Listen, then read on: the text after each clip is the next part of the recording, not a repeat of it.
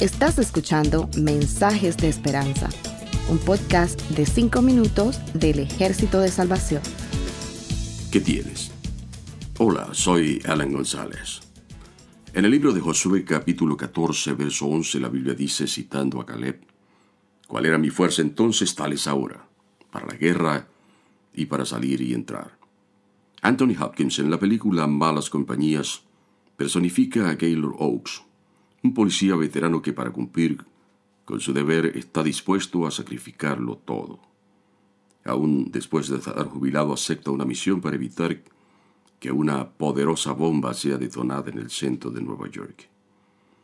Durante una conversación con otro de los personajes de la cinta, Oaks le dice, Nuestras vidas sirven para algo más grande que nosotros mismos.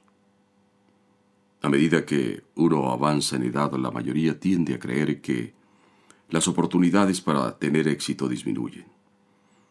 Pero Khaled pensaba diferente y tenía una visión que trascendía sus propias aspiraciones individuales.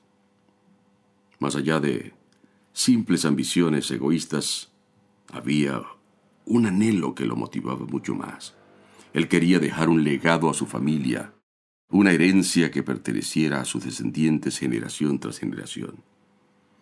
En el corazón de este guerrero había un sentido de trascendencia que lo animaba y motivaba permanentemente. En la Biblia no se presenta a Caleb como alguien motivado por delirios de grandeza, sino como un hombre que lucha por ver su visión convertida en realidad. Caleb no esperó alcanzar su sueño por 45 años para, llegado el momento, decir, lo voy a pensar porque ya no soy el mismo jovencito de antes, o es que no tengo esto o aquello. Caleb estaba motivado, tenía fortaleza física, emocional y espiritual. Tenía un sentido claro de lo que quería alcanzar y se había preparado para las batallas que le esperaban y estaba dispuesto a luchar. Adicionalmente, su fe era superior al optimismo corriente porque él había depositado su confianza en el Dios que prometió ayudarlo.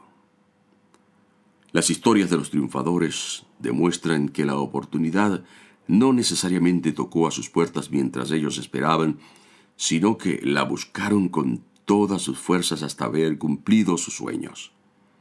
Es un hecho que quienes desarrollan grandes ideas o llevan adelante proyectos trascendentales han sido y son gente que cuando una buena oportunidad se presenta no dicen, mm, lo voy a pensar, sino más bien, hagámoslo.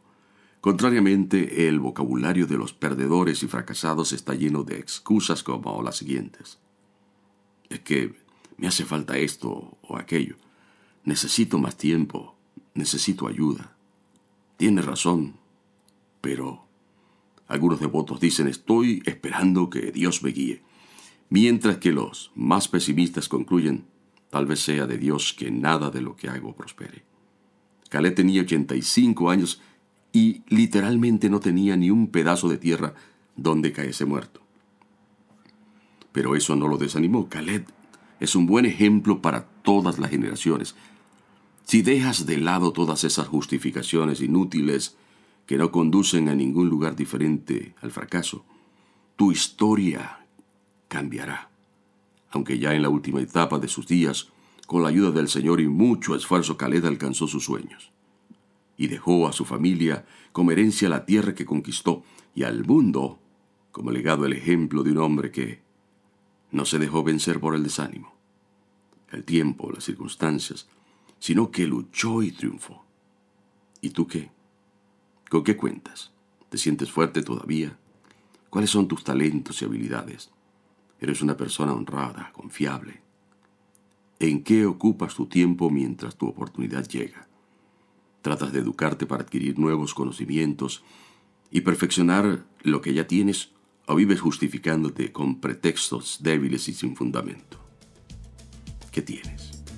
Y lo que tienes, úsalo. Gracias por escucharnos. Para conocer más sobre nuestros programas, por favor visita salvationarmysoundcast.org. Dios te bendiga.